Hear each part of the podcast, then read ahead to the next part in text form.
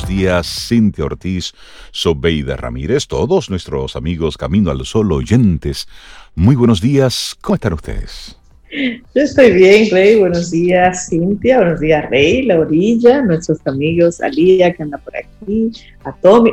Ustedes nunca saludan así como a Tommy. Hoy lo saludo a Tommy. Debe estar al pie de Cintia, a los pies así de su madre.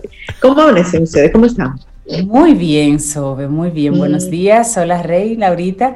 Y también buenos días a los amigos Caminar oyentes. Lo que pasa es que Tommy esta hora está rendido. Él solamente se mueve para del punto A al punto B, para entrar aquí a la cabinita y vuelve y se duerme. Lo necesario. Lo suficiente y lo necesario. No, como Lía que está despierta temprano, despierta y activa. Viva y activa, dilo. Mire, tú sabes que en broma y en serio, pero realmente... Eh, como el tema del día de hoy, cada quien crea su receta mágica para vivir, que me encanta ese tema del día de hoy. Muchas personas han encontrado en este tiempo de pandemia su receta mágica en dejarse acompañar por sus mascotas. Y son muchísimos los videos de gente que está trabajando y tiene el gato encima de la computadora o que tienen el perrito entre los pies o en las piernas. Inclusive he visto a personas que trabajan en eh, broadcasting, o sea, haciendo televisión y solamente se le ve la cara, lo que sale en pantalla, pero en las piernas tiene un gato, o tiene un perrito, o tiene un hijo sentado, dormido. Entonces, la verdad, la gente ha empezado a crear su receta dentro de todo esto para, para tener mejores días en su casa. Y eso, las mascotas han sido parte de ello. Bueno, y, y, ahí vamos a preguntarle a nuestros amigos Camino a los oyentes, ¿cuál es tu receta? ¿Cuál es la receta que tú utilizas para tu vida? No importa, compártenosla a través del 849-785-1110. Es el número de Camino al Sol y ahí tenemos la aplicación de WhatsApp. ¿Cuál es tu receta para tu vida? ¿Cuál es ese elemento que tú entiendes que le pone ese sazoncito?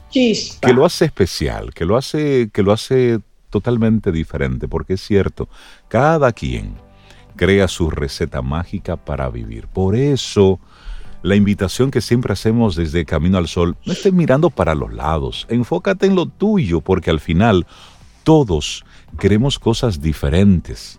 Pero cuando tú quieres lo que quiere el otro, entonces estás solamente viviendo la vida del, otro. No, no, no. Enfócate en lo tuyo, en tu carril. Olvídate de lo demás. Ponte ahí en lo tuyo. Y en eso, entonces, va corriendo y va pasando la vida. Y esa es la intención que queremos ponerle a este miércoles aquí en Camino al Sol. Sí, me gusta. Yo tengo varias recetas en mi vida, en mi día a día. Lía ya mencionó, Cintia es una de ellas, pero yo tengo varias. Mm, Tú tienes varias. Iniciamos Camino, al Sol. Estás escuchando Camino al Sol.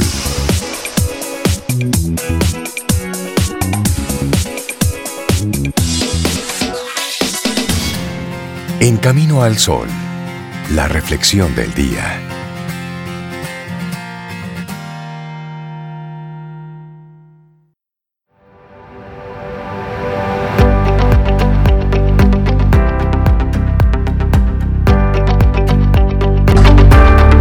Aquí seguimos en Camino al Sol y te recordamos que el tema del día es que cada quien crea su receta mágica para vivir. Cada quien crea su receta mágica.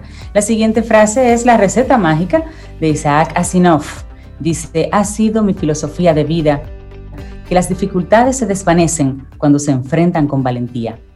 Había una salsa por ahí que preguntaba, ¿y cómo lo hacen? Yo no ah, yo no sé. ¿Cuál es el negocio?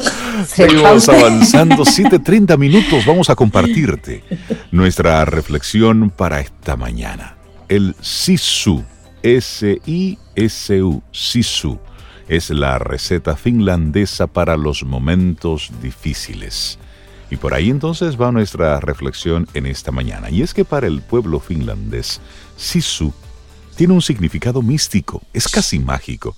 Más que una palabra, es una inyección de energía y coraje que queda impregnado en su propio legado cultural.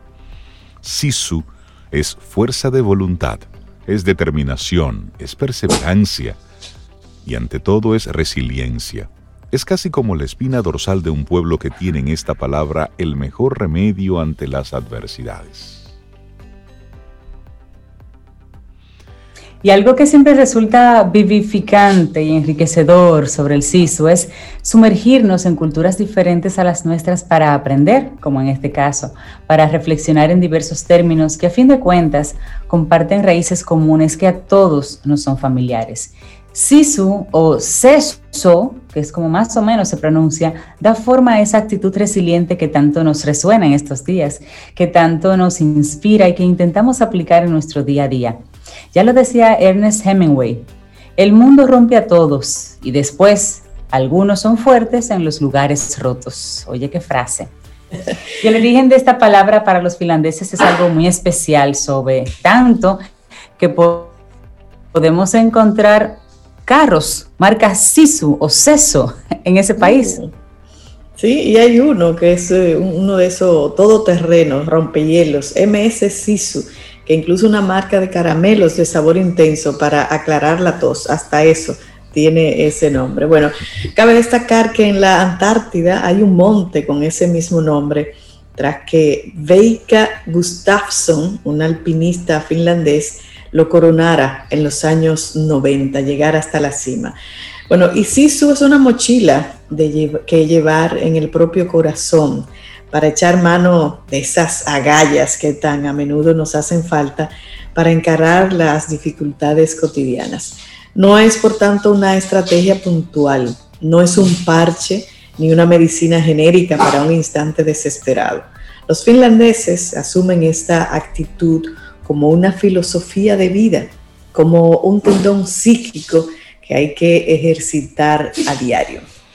Bueno, y el 30 de noviembre de 1939, la Unión Soviética declara la guerra a Finlandia, justo tres meses después de que se iniciara la Segunda Guerra Mundial. Este conflicto es uno de los más admirados y estudiados en los libros de historia. Duró 105 días y supuso para los rusos un auténtico desastre militar. Se llamó la Guerra de Invierno. 105 días, correcto. Así es. Se llamó la Guerra de Invierno. Era a primera vista una auténtica batalla perdida por los finlandeses. Contaba con muy pocos soldados. La mayoría ni tan solo tenían uniforme en comparación con los 2,5 millones de soldados de los que disponía el ejército rojo.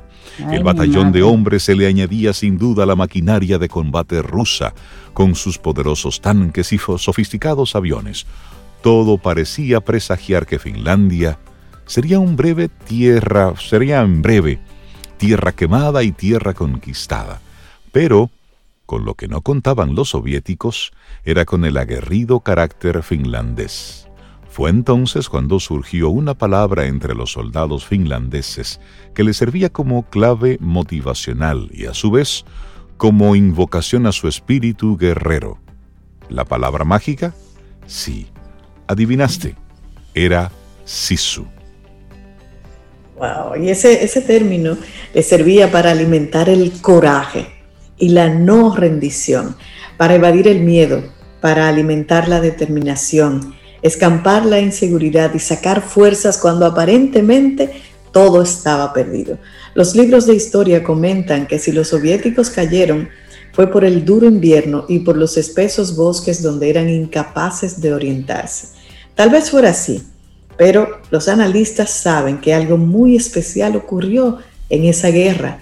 Los soldados y la población se aliaron de forma estratégica crearon pequeños grupos de ataque que sembraron un pánico atroz entre las filas rusas. Fue entonces cuando emergió lo que se ha llamado el espíritu de invierno finlandés o SISU.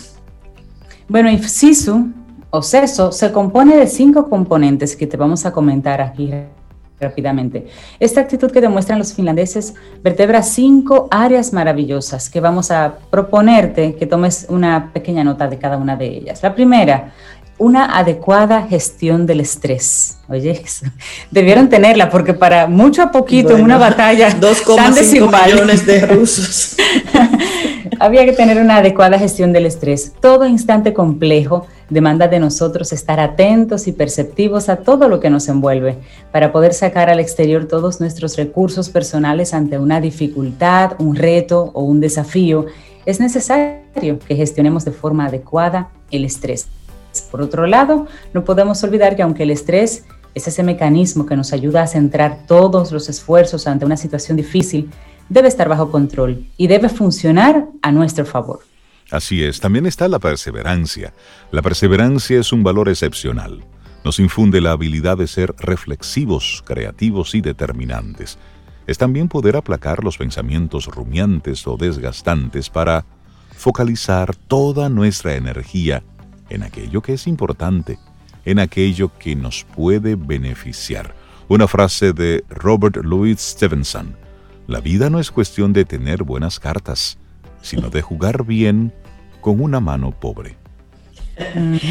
Bueno, aquí tenemos otra estrategia, la honestidad. Sisu no es un término que nos inyecte fuerza y valor de forma arbitraria.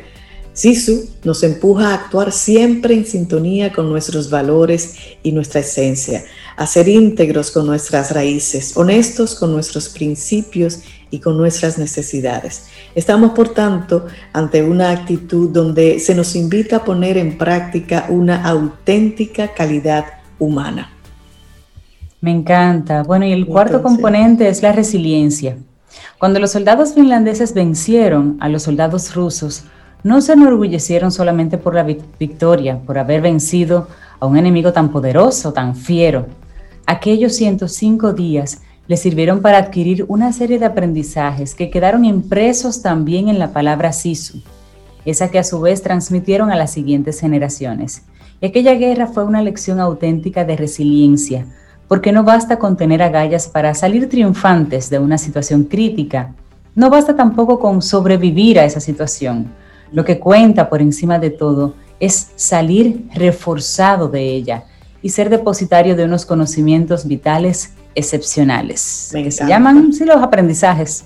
Claro, y ya cerrando esta reflexión, tener un proyecto de vida, definirnos por unos ideales, tener metas en el horizonte y firmes ilusiones en el corazón, conforman sin duda a la persona con espíritu Sisu. De ahí que cada vez que acontezcan esos momentos complicados que gustan de ponernos a prueba, nada será tan acertado como ajustar nuestra brújula interior, para orientarnos hacia ese norte, donde se hallan entonces nuestras fortalezas y valores y valientes identidades. Para concluir, tal como hemos podido intuir, Sisu es casi una proclama a la vida. Es la apreciación de esas dimensiones psicológicas que hacen de nosotros personas mucho más aptas ante cualquier reto y seres más fuertes, más dignos, que entienden algo tan básico como que la felicidad no es algo que llega o se desvanece, es algo que hay que conquistar, algo por lo que debemos luchar a diario. Sí, me encanta esa reflexión. Valeria Sabater la comparte, ella es licenciada en psicología de la Universidad de Valencia de Estados Unidos. Bellísima esa reflexión, me encanta. Sisu. Hmm, actitud Sisu. Eso, la receta finlandesa para los momentos difíciles. Ten un buen día, un buen despertar. Hola. Esto es Camino al Sol. Camino al Sol.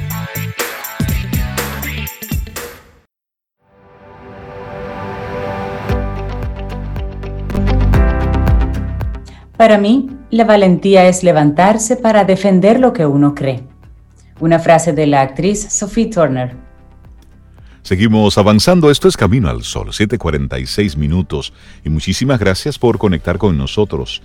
Te recordamos nuestra página web, caminoalsol.do. Ahí estamos conectados durante todo el día y vamos colocando cada una de las conversaciones que tenemos en el programa, pues la vamos actualizando siempre. También colocamos algunos artículos que van escribiendo nuestros colaboradores, caminoalsol.do. Y hablando de... Ajá. Mencionar, mencionar, mencionar rápidamente que hace un ratito mencionabas el tema del, día de hoy, la receta mágica para vivir, y preguntábamos a algunos caminos oyentes que nos compartieran por el WhatsApp cuál es la receta mágica para vivir su vida y algunos ya han comenzado a responder respuestas muy bonitas. Les van a gustar mucho a nuestra colaboradora, le van a gustar mucho a Sobe. Servir a los demás es una de las respuestas, por ejemplo, que Onassis Paniagua dice que eso es parte de lo que es la receta de su vida para ser feliz. servir a los demás. También Iris Sánchez nos comparte que en su receta ella tiene paciencia, mucha paciencia, vivir cada día con aceptación y paciencia. Es parte de su receta mágica para, para ser feliz. Y también vamos a comentar uno más. Dice, por ejemplo, Joy, vivir para servir y dar sin esperar cosas a cambio. Buenos días, mis amores, al final. Muchísimas gracias a Joy y a los caminos que siguen compartiendo. Sí, claro, claro que sí, que nos lo sigan compartiendo. Pero mira, aquí hay una. Aquí, ¿Cuál tú tienes ahí, Sobe? Aquí hay una que me encanta. Oye, vivir el día a día y no hacer a mi hermano lo que no me gusta que me hagan a mí. Ya, me gusta, claro. Nada pragmático claro, ni profundo, pero, sí. pero ese profundo, ese tiene Claro. lo suyo. Porque ese no hacer al otro lo que tú no quieres que te hagan está conectado con humildad y Claro. pragmatismo. Que eso es de lo que vamos a estar hablando con Sharon Aiko, nuestra colaboradora, a quien recibimos muy contentos aquí en Camino al Sol. Sharon, buenos días, bienvenida a Camino al Sol. Qué bueno tenerte en este 2021 con nosotros. Muy buenos días equipo y muy feliz año, que sea un año productivo, feliz y sobre todo con salud. Eso. Sobre todo. Feliz año, Sharon. Y hoy vamos a tener lecciones de liderazgo de la reina Amidala. Quienes conocen, quienes están conectados con Star Wars, con la guerra de Con la fuerza, Rey, con la con la fuerza. fuerza. La fuerza te acompañe. Así A es. ese me encanta. Bueno, pues sabrán muy bien entonces de quién, de quién estamos hablando. Y, y Sharon, me llama la atención, tú conectada con, con Star Wars. Sí, así es.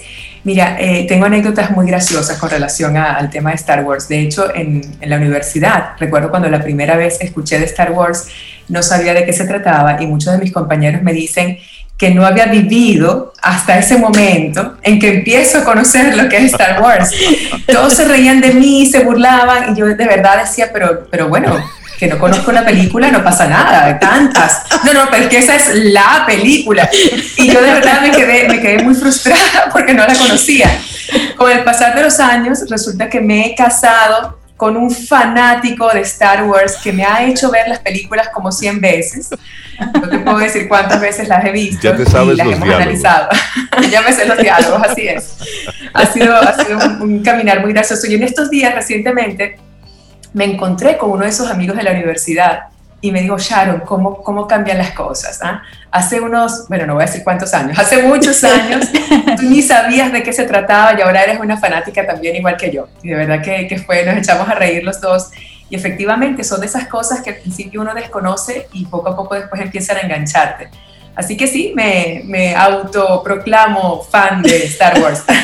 Decías que has ido, ya te sabes alguno de los diálogos, conoces muy bien las escenas, pero has ido profundizando un poco más Sí. allá de lo que evidentemente nos puede mostrar una película que es en una primera impresión o intención que es entretenimiento, contar una historia. Así Pero es. te has ido un poquitito más allá. Y es precisamente lo que hoy vamos a conocer, algunas lecciones de liderazgo que tú has ido encontrando en uno de sus personajes. Entonces nos gustaría Sí. que pusieras en contexto cuál es el personaje y por qué. Excelente, Rey. Bueno, lo primero a decir es que sin duda alguna las historias, como comentas, pueden ser de entretenimiento, pero las metáforas, las fábulas, las historias, siempre que uno busque, uno puede encontrar interesantísimas lecciones en todo, en todo. Y, y qué maravilloso entretenerse y al mismo tiempo tener la oportunidad de aprender. Por lo cual, el, que nosotros en nuestro equipo estemos trabajando en estos momentos con la película de Star Wars, con toda la serie, los nueve episodios, y al mismo tiempo tratar de identificar lecciones de liderazgo ha sido un proceso maravilloso, de cohesión, de entretenimiento, como tú decías, pero también de mucho aprendizaje. Así que me encanta hacerlo por esta vía, ¿no? Vía películas, vía metáforas, vía historias. Te pongo un poco en contexto, aunque seguramente, espero, este equipo de Camino al Sol conoce Star Wars. Seguramente los que nos escuchan lo conocen, pero hay que ponernos un poco en contexto, por supuesto. Nueve episodios de la, de la serie, de la saga de Star Wars. Estamos hablando del capítulo 1, el episodio 1. Eh, y estamos hablando de un personaje en esta ocasión muy particular, es la reina Amidala, es la reina del planeta Naboo. El planeta Naboo forma parte de una república galáctica, muchos planetas componen esa república galáctica, existe un consejo Jedi, hay un congreso galáctico eh, compuesto por más de 2.000 planetas y representantes de esos planetas, y un canciller supremo que es el que gobierna toda esa galaxia. Parecidos con las democracias, las dictaduras, pues muchísimos podemos encontrar. De hecho, puedo hacer otro mastermind, lecciones de política a partir de Star Wars. Pero hoy vamos a hablar de lecciones de liderazgo. El personaje de Amidala es un personaje muy interesante, es una reina de un planeta pequeño y encontramos en el primer episodio ya ella aparece y hay varias escenas allí que yo quisiera rescatar. En particular hay una de la cual podemos extraer, para ser bien, bien sinópticos, de la cual podemos extraer unas cuatro o cinco lecciones interesantísimas de liderazgo. Una de las escenas que seguramente quienes han visto la, la película recordarán, y si no, por supuesto, al describirla la, la van a visualizar, la República está en guerra, hay ataques, eh, la Federación de Comercio, diferentes planetas estableciendo bloqueos comerciales, establecen un bloqueo comercial sobre Naboo, hay una guerra en, la, galaxia y la reina Midala no tiene apoyo en, en, la República. Necesita conseguir a alguien que la pueda apoyar a luchar contra quienes le están atacando.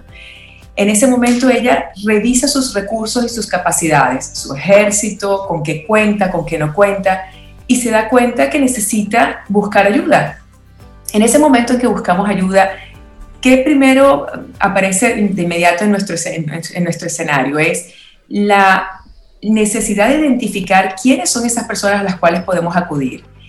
Ella identifica dentro de todo ese escenario de la República Láctica a los Gungans, que son una especie muy particular, y son, todos conocen seguramente a Jar Jar Binks, que es una de esas figuras bien claves en la, en la saga. Y de ese planeta, de, esas, de, esa, de ese grupo de, de, seres, están los Gungans, está Jar Binks. Y Amidala se acerca al rey de los Gungans para pedir apoyo. Pero los Gungans siempre se habían sentido subestimados por otros planetas y por otras razas que existían en la galaxia, en particular también por la gente de Naboo. La reina Amidala, cuando se acerca al, al rey eh, de los Gungans, se arrodilla y le dice, necesitamos su apoyo. Nosotros no somos superiores, somos iguales a ustedes y necesitamos unirnos en esta batalla. Hay una lección interesantísima con ese gesto, porque Amidala no solamente pide ayuda, sino que se arrodilla. Siendo reina, acercarse a los Gungans y arrodillarse fue inmediatamente em, percibido por los Gungans como un gesto de humildad. Un gesto de humildad que nunca ninguna reina en la galaxia había hecho. Entonces, fíjense cómo podemos a partir de aquí demostrar varios elementos. Por uno, por un lado, el tema visual, un gesto que visualmente comunica, arrodillarse. Por otro lado, el mensaje en sí mismo, colaboración. No somos unos por encima de otros, somos iguales. Tenemos que luchar juntos en esta batalla. Hay un tema de colaboración, de conexión y de empoderamiento, porque no, soy, no estoy mandando o no estoy ordenando que tú me apoyes en esta guerra, sino que juntos luchemos en esta guerra. Entonces hay un mensaje maravilloso visual que quisiera que lo rescatemos de cara a cómo nos comunicamos los líderes dentro de las organizaciones, más aún en momentos tan complejos como estos. Nos comunicamos desde una mirada superior al inferior, impositiva, eh, con el deber ser, o nos comunicamos tratando de conectarnos tratando de ponernos en una posición de iguales e incluso enviando señales visualmente claras de que queremos colaborar y trabajar juntos. Ese, ese mensaje y esa escena es maravillosa, mirarla, porque además hay otros elementos adicionales que podemos rescatar. Por otro lado, cómo ella decide acudir al, al, a los Gungans. Decide acudir a los Gungans porque sabe que no existen otros recursos en la galaxia. Ella ha hecho un diagnóstico muy realista, muy pragmático de con qué cuenta y con qué no cuenta. Y eso también es parte de, del escenario que los líderes tienen también que crear y construir. Cuando nos comunicamos, toda comunicación tiene que tener una intención. Una intención que no necesariamente pensemos que la comunicación es una intención por el ego o por mi beneficio personal. Hay una intención que incluso puede ser positiva para todos. Pero si no tenemos clara esa intención, posiblemente la comunicación se dispersa. Entonces necesitamos allí un, diagnóstico muy claro de los recursos y las capacidades de nuestra organización, de nuestro equipo de trabajo, para saber intencionalmente cómo vamos a comunicar aquellos mensajes de, de cohesión, de estrategia, de planificación del año, como comentábamos al inicio. Para nosotros poder comunicar de forma efectiva necesitamos primero arrancar por un diagnóstico claro de capacidades y recursos. Y eso lo hizo la reina Midala antes de acudir a los Gungans. Por otro lado, el elemento de humildad. Una reina que se arrodilla tiene muy claro su papel, no está en ningún momento ella subestimando sus propias capacidades, pero al mismo tiempo ella envía ese mensaje visualmente tan claro de humildad y conexión con los Gungans. El tema de la conexión hay que incluso abordarlo con una mirada más profunda. Cuando los líderes se conectan con su equipo, con sus colaboradores, con los proveedores, con los clientes, ¿cómo nos comunicamos y cómo nos conectamos? Nos comunicamos desde el ego, desde lo que para mí es importante, desde mis objetivos o desde lo que a nosotros nos une. Me gusta muchísimo cuando nosotros al final de una comunicación pensamos, wow, yo también siento lo mismo y no tanto, bueno, ¿y ahora qué, qué hago con eso? Es mucho mejor cuando logramos transmitir un mensaje y que todos nos sintamos involucrados a que el mensaje sea solamente haciendo una reflexión respecto a algo que me interesa a mí. Y por eso es bien importante rescatar cómo Amidala logra esa conexión con los Gungans. La conexión pudiera haber sido, pensada desde el punto de vista estratégico, tenemos una guerra inminente y le obligo como súbdito en esta galaxia a que participe junto conmigo de una batalla contra los enemigos. Te obligo a que me apoyes. Te obligo a que me apoyes porque es importante. El mensaje nunca fue eh, ayúdame o ayudémonos. Ni siquiera, incluso pensando en que también le convenía a los Gungans. Fíjate, porque aquí hay un elemento adicional que, que tenemos que desmenuzar, y es la parte emocional del Gungan, no solamente de cómo Amidala gestiona muy, muy bien sus emociones, sino cómo el Gungan eh, tiene unas emociones muy particulares. Y Amidala las reconoce antes de iniciar ese proceso y esa comunicación o esa negociación. El Gungan, más que apoyarla a ella en una batalla contra los enemigos comunes, se sentía inferior. Había en el pasado sentido que otras galaxias, otros planetas, otros reyes y emperadores los habían hecho sentir inferiores. Y lo que hace Midal astutamente es elevar ese sentido de autoestima, de reconocimiento, de aceptación en el Gungan, que en consecuencia le permite a él después participar y apoyar a Midala. Entonces fíjense cómo aquí hay una gestión emocional muy interesante. Por un lado de Amidala, autocontrol, autoconocimiento, comunicación efectiva, pero por otro lado también cómo ella reconoce antes de iniciar esta conversación cuáles son las necesidades emocionales de mi contraparte, de mi interlocutor. En este proceso de negociación, ¿cómo puedo yo atender esas necesidades? Hay muchas necesidades emocionales y en psicología, en coaching, las abordamos desde una perspectiva conductista y también constructivista, pero es vital entender esas necesidades para comunicarnos de forma efectiva y Amidala lo hace. Ella reconoce que el Gungan necesita aceptación y necesita empoderamiento. Como lo reconoce, eso es lo primero que ella hace en la comunicación. Y al ofrecerle ese empoderamiento, al ofrecerle de forma humilde el, sentido de igualdad, inmediatamente el Gungan accede. Qué interesante observar cómo en una escena tan, tan simple de Star Wars, observamos la fuerza, la fuerza que es ese elemento de energía, ¿no? Que, que está a lo largo de toda la saga, toda la historia, cómo la fuerza, en el caso particular de Amidala, se expresa de una forma muy sutil y es humildad, es pragmatismo, ser muy realistas respecto a nuestras capacidades y por otro lado inteligencia, inteligencia para reconocer mis necesidades, pero también reconocer las del otro y conectarme en forma tal que el otro se sienta acompañado por mí a través de la cobertura de esas necesidades emocionales. Así que bueno, me pareció bien interesante esa escena y podemos rescatar, si nos da tiempo, otras dos escenas maravillosas de ese mismo episodio 1. No sé si ustedes recuerdan esa escena, si la vieron, porque seguramente fue hace muchos años. Sí, hace unos cuantos años. Hay que volver a verla, Rey. Hay que volverla a ver, a ver. Hacer una especie Miren, hay otra escena que quizás la recuerdan, Sobeida, no sé si, si la vieron hace tanto. En el planeta Tatooine, eh, en, el, en, el, episodio 1, el episodio 2, aparece por primera vez Anakin siendo niño. Anakin, sí. quien luego se transforma en Darth Vader. Uh -huh. Y también vemos a la mamá, que se ve en esos primeros episodios y más nunca volvemos a ver, por supuesto, a la mamá de Anakin. Y esa, en ese episodio también hay dos lecciones adicionales, ya no de Amidala, pero de otro personaje, mujer maravillosa, que es la mamá de Anakin, la señora Smith. Dos escenas que quiero relatar y se conectan con, con lo que acabamos de comentar Amidala. Una es cuando llega Qui-Gon Jinn y, y su equipo, Obi-Wan Kenobi, al planeta, tienen la nave dañada por un ataque y necesitan un repuesto llegan a ese planeta, no saben cómo encontrar ese repuesto y acuden a un sitio donde hay un señor que vende esos repuestos, pero le dicen, mira, es, es carísimo, no lo vas a poder pagar. La única forma que lo paga es que participe en una carrera, hay muchas apuestas allí, una carrera de pods, es una competencia que se hace como con unas naves voladoras, unas, unas, como unos carros voladores. Y Anakin le dice, bueno, si quieres yo te ayudo y participo en la carrera, tú apuestas por mí y con lo que ganes compras el repuesto.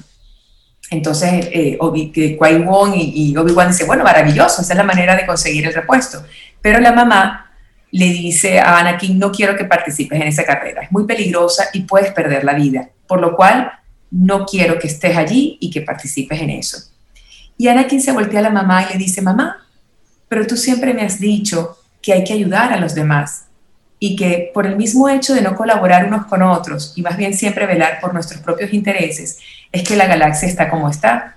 Estamos en un estado de, abandono, de descuido, porque justamente no nos apoyamos unos a otros. Estas personas son buenas y llegaron a este planeta y necesitan nuestra ayuda. La única forma de conseguir el repuesto es que yo participe en la carrera.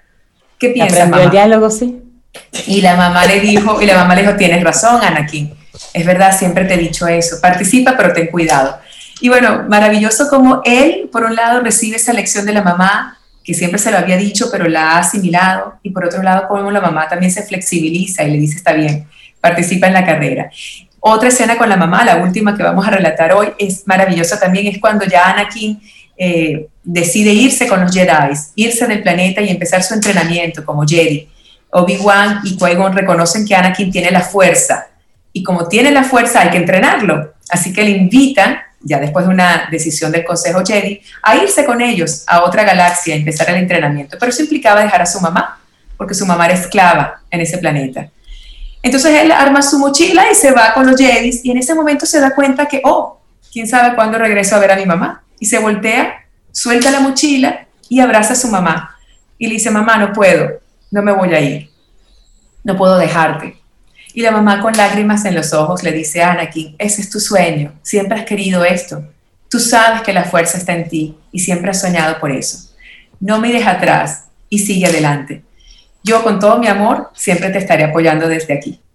Y es una escena obviamente muy dolorosa porque uno no quiere ver esa separación, pero por otro lado uno observa el empoderamiento de la mamá, la confianza, la búsqueda de nuestros propios sueños y cómo al final los Jedis, eh, Obi-Wan y Qui-Gon, aún sabiendo que estaban separando una madre y un hijo, sabían que por otro lado le estaban dando una oportunidad también a Anakin de salir de un mundo de esclavitud y encontrar el mundo de los Jedis. Así que bueno, aquí hay tres escenas maravillosas, la de Amidala con los Gungans, la de la carrera de Potts y la despedida de la mamá con Anakin. Y de las tres hay, hay este principal mensaje, humildad, pragmatismo y conectar con las emociones de los demás conocer las emociones del otro nos ayuda a conectar mejor con ellos. Así que a todos los líderes que se comunican, que inspiran, que envían mensajes de empoderamiento a su equipo y a sus colaboradores, bien importante tener en cuenta estas lecciones de Amidala y de la señora Smith. Espero que a ustedes también les haya gustado y les haga, les motive volver a ver el episodio 1. Solo nos queda bueno, decirte, yo, yo, no lo he visto. Yo no lo he visto y con, con este momento de Sharon ya, ya me motivé. Ya voy a verla. Mira, Sharon, solo, Excelente, sí. solo nos queda decirte que la fuerza te acompañe. Ay, muchísimas gracias. Igual que les acompañe a ustedes y a todos nuestros Camino al Sol oyentes a lo largo del año 2021. Que la fuerza esté con nosotros. Un gran, Un gran abrazo. abrazo. Lindo tema. Excelente, vale, Sharon. Muchas gracias. Hasta pronto. Vida música, noticia, entretenimiento. Camino al sol.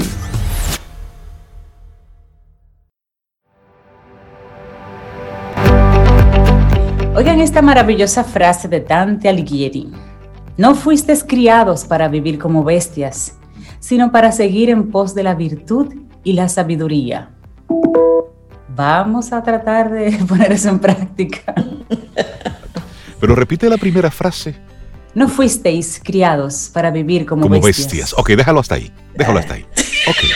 8.15 minutos, vamos avanzando. Esto es Camino al Sol, es miércoles, mitad de semana, 27 de enero año 2021 y darle los buenos días, la bienvenida a Caril Taveras, experta en estrategia comercial, bueno, y la cabeza de Ideox. Caril, buenos días, bienvenida, ¿cómo estás? Hola, mis amigos. Muy bien, gracias a Dios. Escuchando esta frase de Cintia me quedé pensando, ay Dios, pero yo nunca me, hubiera identificado como bestia. Bueno. Bueno, dos cromosomas nos dividen de los simios. Y, a veces no sé si son dos. Ay, Así que los simios, ¿eh?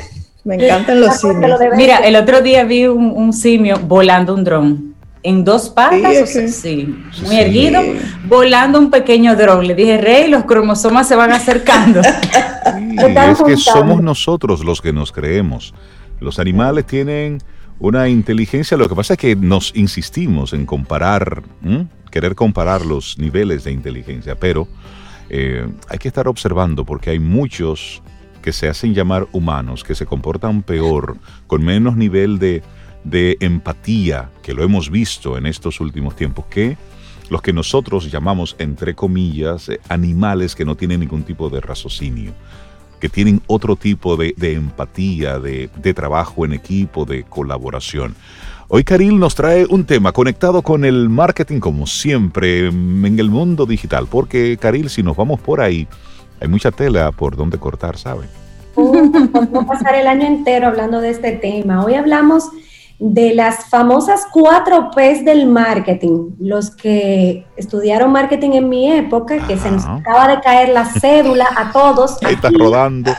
Todos los que pasaron por APEC, por la Católica, por la, Maima.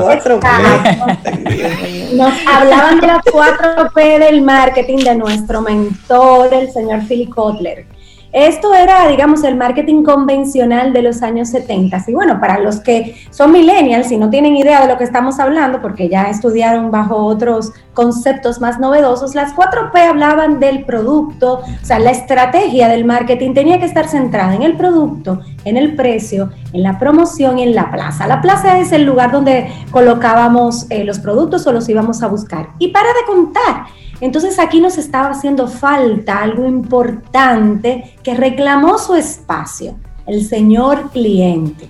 Es entonces cuando ya muchos de los expertos coinciden, y bueno, coincidimos porque es un tema que, que, que enseñamos y trabajamos todos los días, en que el concepto tenía que evolucionar y colocar en el centro al cliente, encabezando la lista y ser el real protagonista de toda la estrategia de marketing y comunicación porque como le llamamos, el señor cliente es el que tiene realmente la sartén agarrada por el mango desde los años 90. ¿Y qué pasó?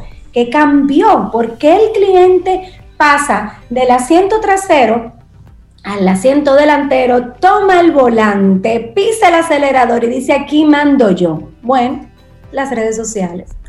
En el año 91 se masifica eh, pues el Internet global, ese www que todos oíamos, todo lo que estábamos grandecitos, porque probablemente algunos millennials no habían nacido para entonces. Nacieron con el Internet. Pero no, chicos, antes de eso nosotros no teníamos Internet y estudiábamos con enciclopedias, y averiguábamos en libros y, y, la sabiduría de los adultos nos alimentaba, no era el Internet lo que nos alimentaba. ¿Qué pasa? Que al entrar la masificación del Internet, pues y nosotros poder estar en contacto con el mundo, la relación del producto y el consumidor comenzó a cambiar. Y la relación del producto y del ofertante comenzó a cambiar.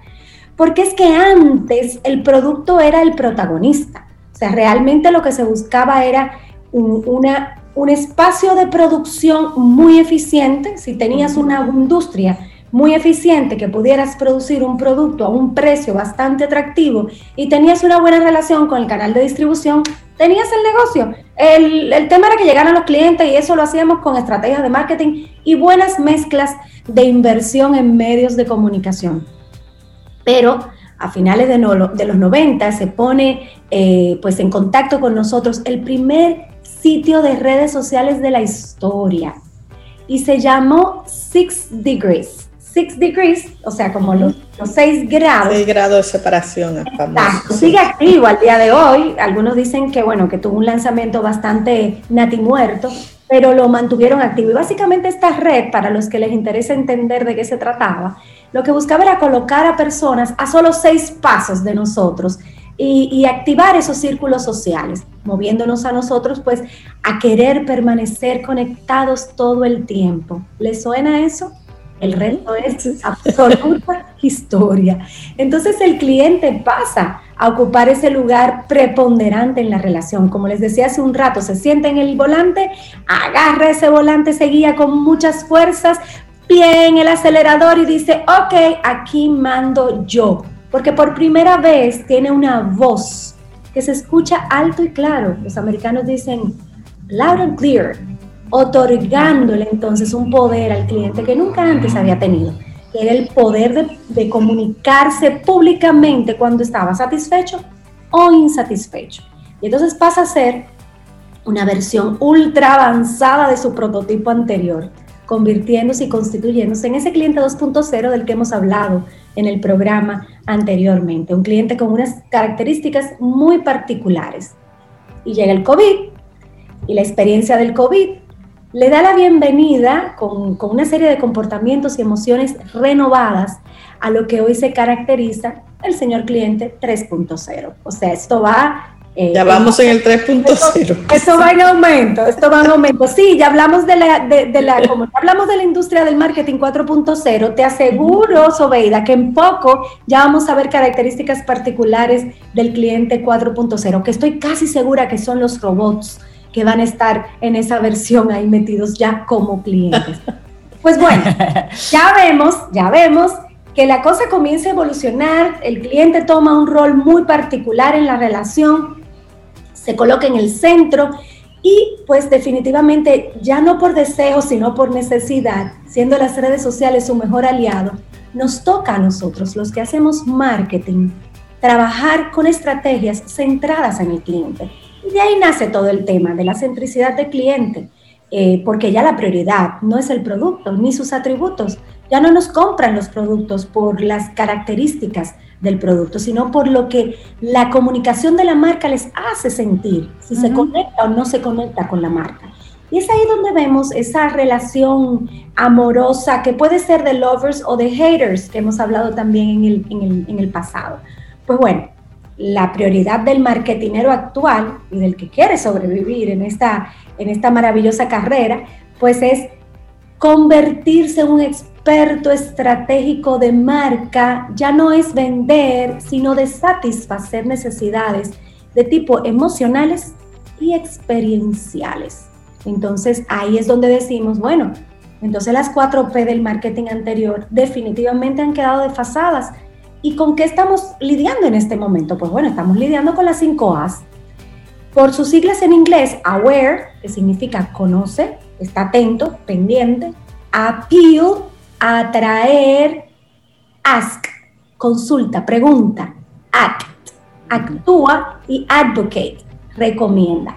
¿Y qué significan cada una de estas palabras? Pues bueno, conocer, los clientes están expuestos de forma pasiva a las marcas, pero cuando están determinados por algún producto o algún servicio, se convierte en un investigador al estilo Sherlock Holmes y llega a conocer mucho más del producto y del servicio que los propios gestores de las marcas.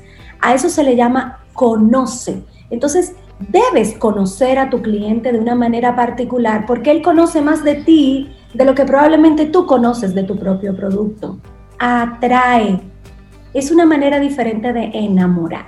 O sea, se da una relación de atracción, pero la marca tiene que dar el primer paso en la relación. El cliente probablemente no lo va a dar.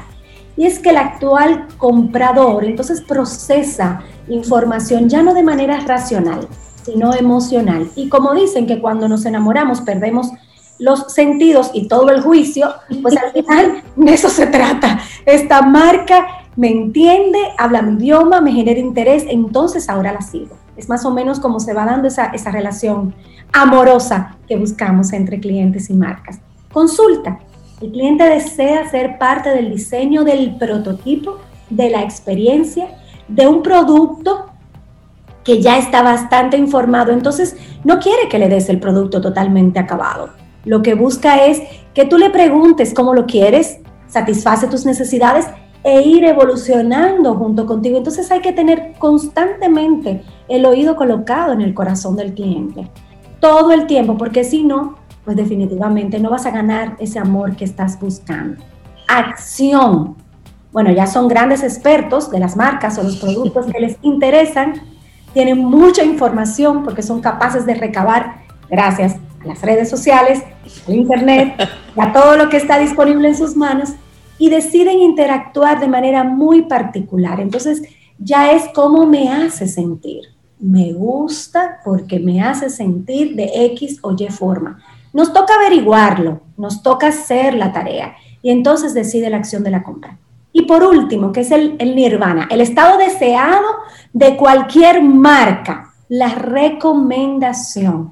Y cuando escuchen la manera en que nosotros tradicionalmente lo comunicamos, van a decir, ah, sí, Caril siempre habla de ese tema. Hablamos del wow para lograr el WOM, arrancarle al cliente un wow, o sea, lo deleitamos. Y cuando eso pasa, ¿qué sucede? Comenzamos a ser amados por esa marca. ¿Y qué hacen los enamorados? ¿Hablan todo el tiempo de su, de su enamorada o no? A todo el mundo le andan contando lo maravillosa que es, lo particular que es, lo simpática que es. Entonces eso es lo que las marcas estamos buscando en este momento. Generar recomendaciones, que es el WOM, el Word of Mouth. O sea, que cuenten de ti. Eso es lo que todos estamos buscando. Y es que sabemos ya, porque ya se puede medir, el 90% de las compras se están generando por recomendaciones en redes sociales y en marketplaces de perfectos extraños. O sea, yo probablemente me hago eh, aconsejar por Reinaldo de un tema puntual. Sin embargo, cuando voy a comprar en mi marketplace tradicional, me leo todos los reviews antes de decidir por un producto. Entonces son extraños que me están recomendando. Así que al final la marca tiene todo su trabajo depositado en las emociones que pueda generar de esos clientes particulares que luego se van a convertir en los canales de comunicación más importantes que la marca ha tenido hasta el momento. Entonces, ahí es donde vemos que estos cinco pasos que son tan simples nos está revelando el modelo del marketing y de la estrategia del marketing actual. Yo quisiera aprovechar para dar como que los cinco pasos entonces de Ideox este, en la persona de Caril en este momento. Y también están muy conectados con temas que hemos trabajado en el pasado aquí en el programa. Para poder hacer algo eh, verdaderamente noble en esta profesión tan retadora como tenemos ahora los marketineros, en la era del cliente 3.0, donde es un monstruo de siete cabezas y muchas veces no entendemos.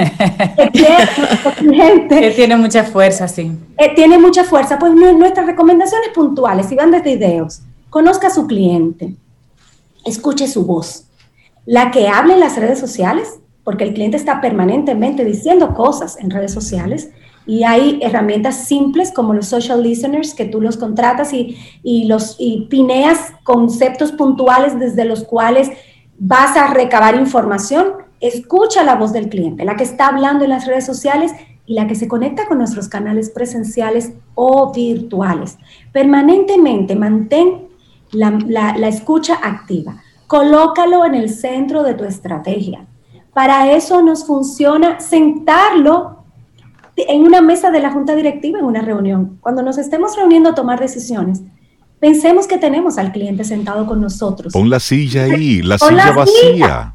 La silla del cliente. Y pregúntele, señor cliente, eh, ¿usted está de acuerdo con esa decisión? Eh, y, y denos su opinión.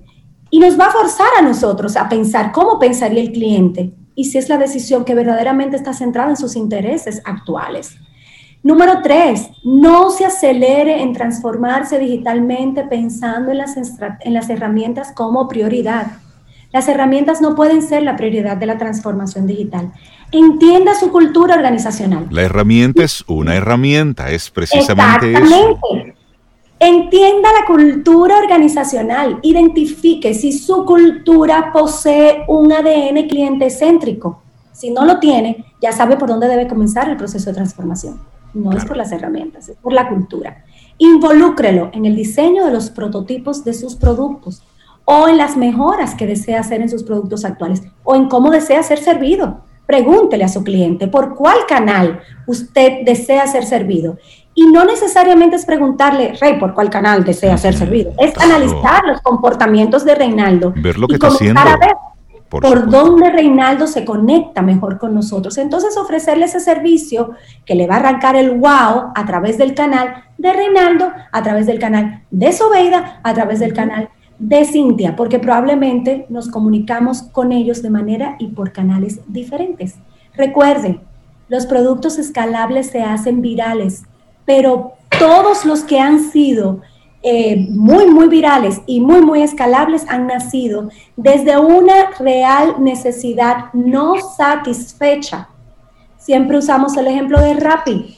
En Colombia, en Bogotá, esa ciudad absolutamente colapsada por el tráfico. Rappi es un servicio de hacer diligencias con un motorizado. ¡Bum! Revienta. ¿Por qué no se me ocurrió a mí? Esa es la pregunta que yo me hago siempre. ¿Por, qué, ¿por qué a Pfizer, AstraZeneca, no se le ocurrió las gotitas milagrosas de Venezuela?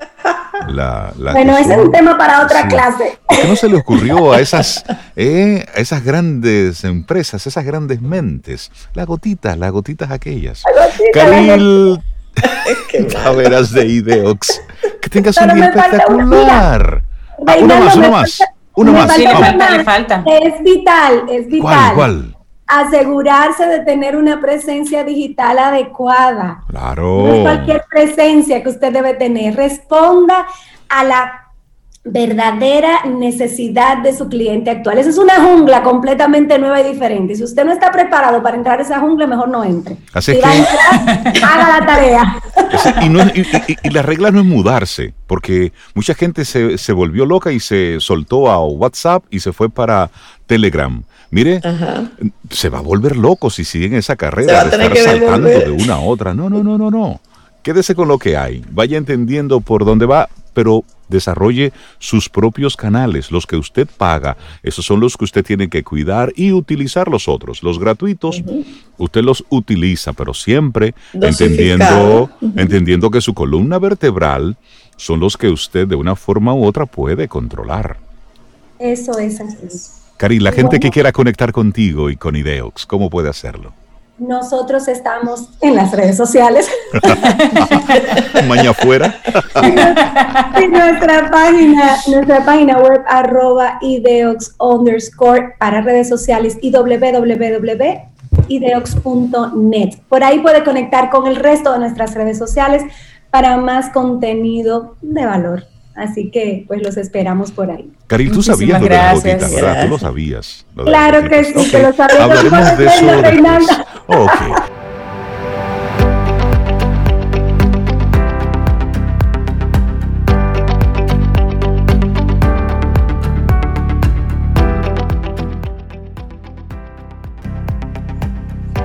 No se puede ser valiente si solo se te ocurren cosas maravillosas. Esa es una frase de María Tyler Moore. Usted la toma como usted entienda. Sí, porque no, usted la pega, pero luego hace su disparatico y luego vuelve y lo arregla y hace otra cosa y, lo se ajusta. cosas maravillosas, pero a veces no salen maravillosamente. No, y todos tenemos ideas Hay que ser valiente, claro, claro que sí. cuando usted está en, el mundo del emprendimiento, ahí es que surgen ideas. Que usted cree que en cada idea que usted se inventa, la va a pegar. Y no siempre es así. Casi nunca. No, es decir, mira, conectar con, con, el escritor e investigador Manuel Mora Serrano, quien fue el ganador del Premio Nacional de Literatura 2021. Mandarle desde Camino al Sol un abrazo y nuestras felicitaciones. Y oigan esto, porque él fue el reconocimiento por su impecable trayectoria consagrada en la literatura durante 60 años en los géneros de poesía, la narrativa, el ensayo, la crítica literaria. el presidente de la Fundación Corripio, José Luis Corripio, y la ministra de Cultura, Carmen Heredia, dieron a conocer en el día de ayer como ganador al ensayista Mora Serrano. Él es oriundo de, Pimentel, de la provincia de Duarte. y a él, lo llamaron. Y cuando teléfono, lo llamaron a través de una llamada telefónica que fue realizada por el empresario Corripio al ganador, al señor Amora Serrano. Amora Serrano, sí. Y cuando él lo llamaron, estoy sorprendido, no me lo creía, así decía Amora Serrano, con una, una alegría que se le notaba a través de la pantalla del celular. Y esto lo reseña la nota que sale publicada en el periódico Listín Diario en el día de hoy. Sí, y un poquito breve de, su historia. Mora Serrano nació el 5 de diciembre del año 1933, como ya decía Rey, en el municipio de Pimentel, provincia de Duarte. O sea, para nosotros los ibaños, San Francisco de Macorís, por ahí.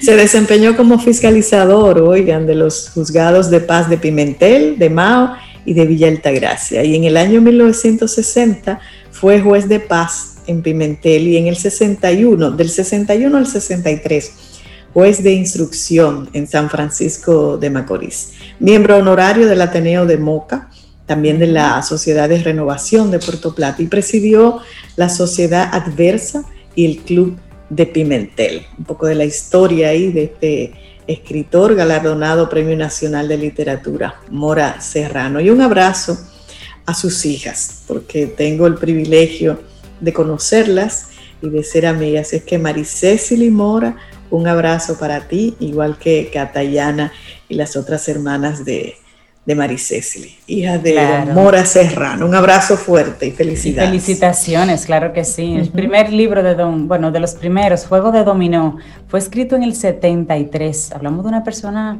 que tiene años, como decía Rey. Eh, un reconocimiento a 60 años de años de trayectoria, en el 73.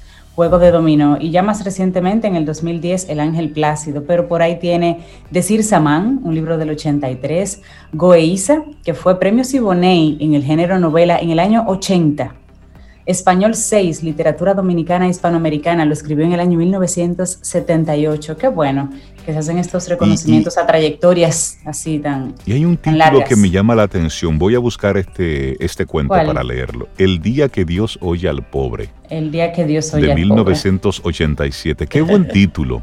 ¿Mm? Qué buen título. Voy a buscar ese cuento. Sí, suena muy bien. Sí, sí, pero muchísimas, muchísimas felicidades y que sirva esto de de, reconocimiento a, todo aquel que, está haciendo lo que tiene que hacer, sin esperar premios, sin esperar reconocimiento, no, solamente está enfrascado en su trabajo. Eh, aquel que está poniendo de lado ese, esa insistente programación, que nos están haciendo a través de los, de los diferentes medios, de ese éxito inmediato, de ese reconocimiento. Eh, comenzaste a hacer algo ahora y ya quieres eh, estar recibiendo un reconocimiento por algo. No, amigo, en la vida el reconocimiento se ha de venir, vendrá. Enfócate en lo que tienes que hacer, enfócate en tu trabajo, en hacerlo lo mejor posible. Luego, luego, si la vida te da ese regalo de que alguien te dé una llamada y entonces te diga, mira, Aquí hay un reconocimiento para ti, pero es, es la gratificación por, por hacer lo que tienes que hacer, por lo que sientes que vibra dentro de ti. Así es que nuestras felicitaciones al escritor e investigador Manuel Mora Serrano por el Premio Nacional de Literatura 2021. Eso es una muy buena noticia. Así es. Bueno, y... Mira, ah, ¿qué tienes ahí? Hace unos días vi un, artículo bien interesante en un medio digital también de mucho renombre, que es la BBC Mundo. La historia de un hombre, bueno, lo titulan en el artículo como el hombre que invitó el mundo a cenar en su casa.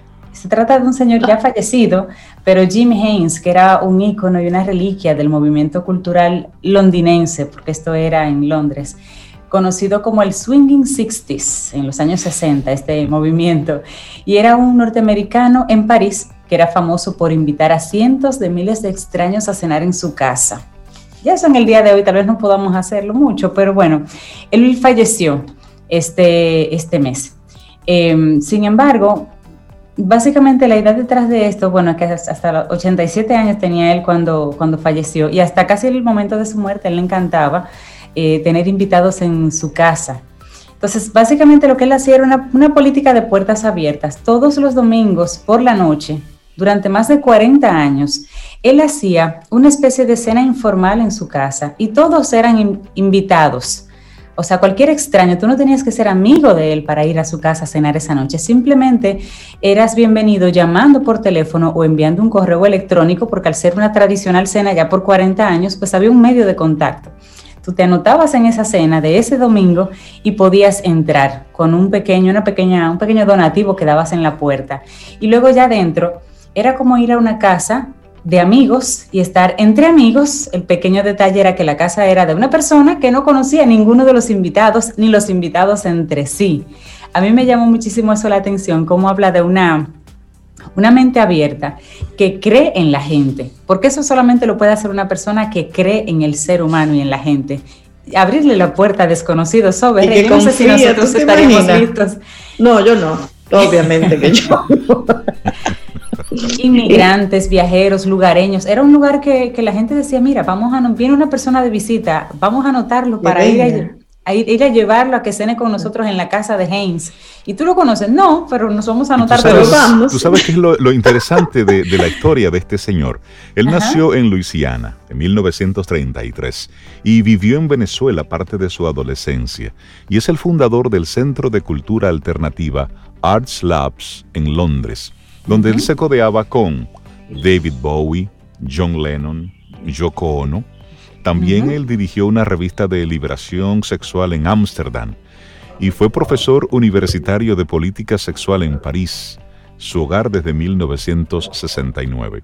Sin embargo, a menudo se le confundía como escocés, después de pasar por allí un periodo influyente entre finales de los 50, finales de los 60, cuando él abrió la primera librería de bolsillo de Edimburgo. Cofundó el, el Traverse Theatre y ayudó a poner en marcha el Festival Fringe. Es decir, era una persona que siempre estaba conectando con, con comunidades totalmente eh, alternativas y, y diversidad. La generación Beat la forman un grupo de escritores estadounidenses de la década de los 50 y él estaba metido en todos esos grupos ahí. Me, gusta, me cae bien él. Tú sabes que él le dice, él decían que era como el padrino de las redes sociales, porque él fue el que pensó en conectar personas desconocidas entre sí y que socialmente se hiciera un, un grupo interesante. Y él nunca, a pesar de que se codeaba con importantes personajes de la época, y ya el rey lo decía, John Lennon, David Bowie, él nunca dejó de conocer o tener por lo menos la curiosidad de conocer personas. Y por eso ampliaba su círculo de conocidos con este tipo de actividades. Pero algo que también me gustaría destacar que él hacía antes de que surgiera todo lo que es Airbnb y todo eso, él hacía o él tuvo la idea de crear una serie de guías. Una serie de, eso fue en el 80, una serie de guías para los países del telón de acero, como decían, pero básicamente lo que él hacía era un pequeño, una pequeña libreta en donde él ponía direcciones que incluía datos de contactos de cientos de posibles anfitriones en el país. Y tú, por ejemplo, em, la idea es que las personas por sí mismas no podían ver tal vez el, mundo occidental, sino que a través de estos pequeños libritos tú podías conocer un poquito de cada pueblo. Por ejemplo, la piña, la piña es así, así, así. Y si tú llegas a la piña, puedes quedarte en la casa de, los Ramírez. y hay sitios hay, gente que te recibe y te da comida estilo este señor. Sí, en la piña sí. Y te dice el nombre de, personas que pueden ir. Con los, incluyendo, por ejemplo, en cada, persona estaba listada en la ciudad donde vivía, las personas que de manera voluntaria le dijeron al señor Haynes, sí, inclúyeme en, esa lista de, de Airbnb sin ser Airbnb, sí, inclúyeme la dirección, su fecha de nacimiento, su número de teléfono y sus hobbies. Y sus hobbies. Al día de hoy, y ya él falleció lamentablemente, pero la persona que escribe este artículo dice que el día de hoy, utilizando eh, Google, logró contactar con personas que aparecían en esos libritos de guías de anfitriones que hizo este señor Haynes y todavía muchos de ellos siguen estando abiertos y dispuestos a, así a ser anfitriones de personas que simplemente necesitaran un lugar donde quedarse cuando llegaran a su ciudad. Eso es maravilloso.